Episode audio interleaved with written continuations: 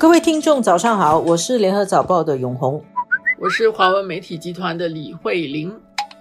上个礼拜到这个礼拜正在召开的中国的两会，但是我们讨论两会的一个议题而已，就集中在香港的政治体制改革。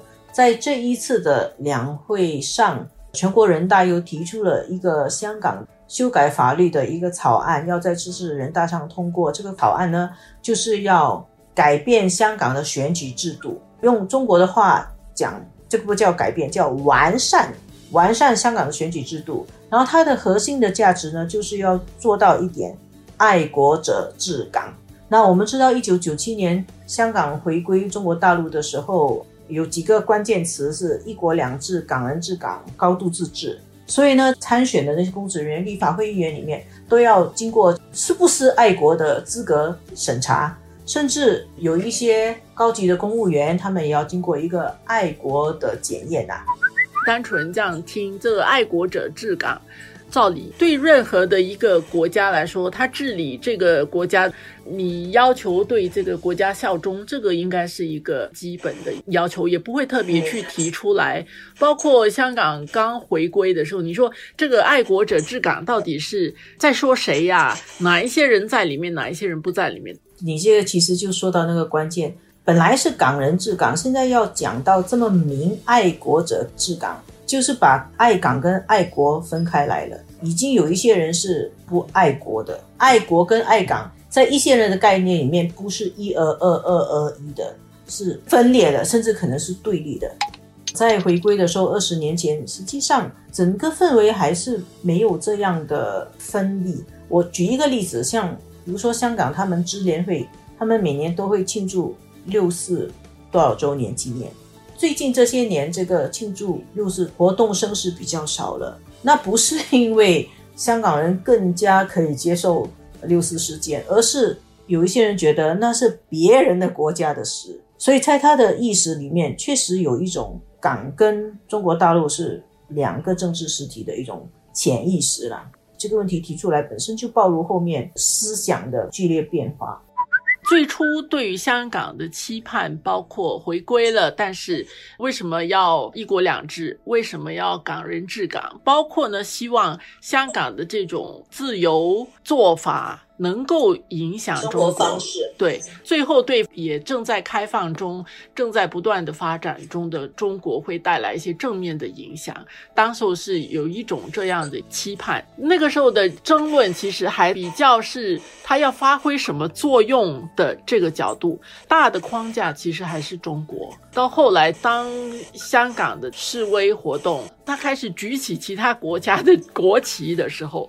我想那个触动是很不一样的。我看现在最新的局势，跟看这些年的报道，我感觉到有一些香港的舆论透露出一种心态，就是好像做了一场梦。他们本来回归的时候想的是更加民主化，基本法里面有讲要朝向普选的方向前进，所以他们一直朝着一个越来越民主的目标去。民主这个问题在香港来说很复杂，也很矛盾，因为。大陆也是认同要给香港更加的民主的，但是大陆的认同香港更加民主有个前提，就是你不可以民主了变成独立，变成脱离了中国，你还必须是在整个中国的一个特别行政区。你说你支持一个地方的民主，这个民主是不是有一个限度的？就是你可以支持民主，但是你不可以讨论是不是独立的问题。这么些年来，香港的民主化过程，本土的色彩越来越强。他们其实很多动作本身也是在冲破一国两制。用中国的语言来说，就是你把民主武器化了，最后就变成是这个局面。我不太愿意直接就讲说香港人都是怎么样怎么样，但是我觉得过去的这些年走过来的这整个当中发生的很多事情，很多的因素进来，导致今天的这样的一种局面，各方可能都有出现一些不是理想的一些状态，有一些错误等等，无论是。香港政府本身、香港的特首本身、香港的民主派、香港的建制派，还有中央政府本身的一些处理方式，那整个互动促使他最后有了这样的一个局面。这整个复杂的过程当中，有一些。他原来是爱港也爱国的一些人，他们在中间就觉得自己可能受了伤，原来的梦想幻灭了。会有一群这样的人，他们有他们的悲伤，但是这个我觉得并不是某一方面的人造成，这个应该是一个共同的错误所导致的一个问题。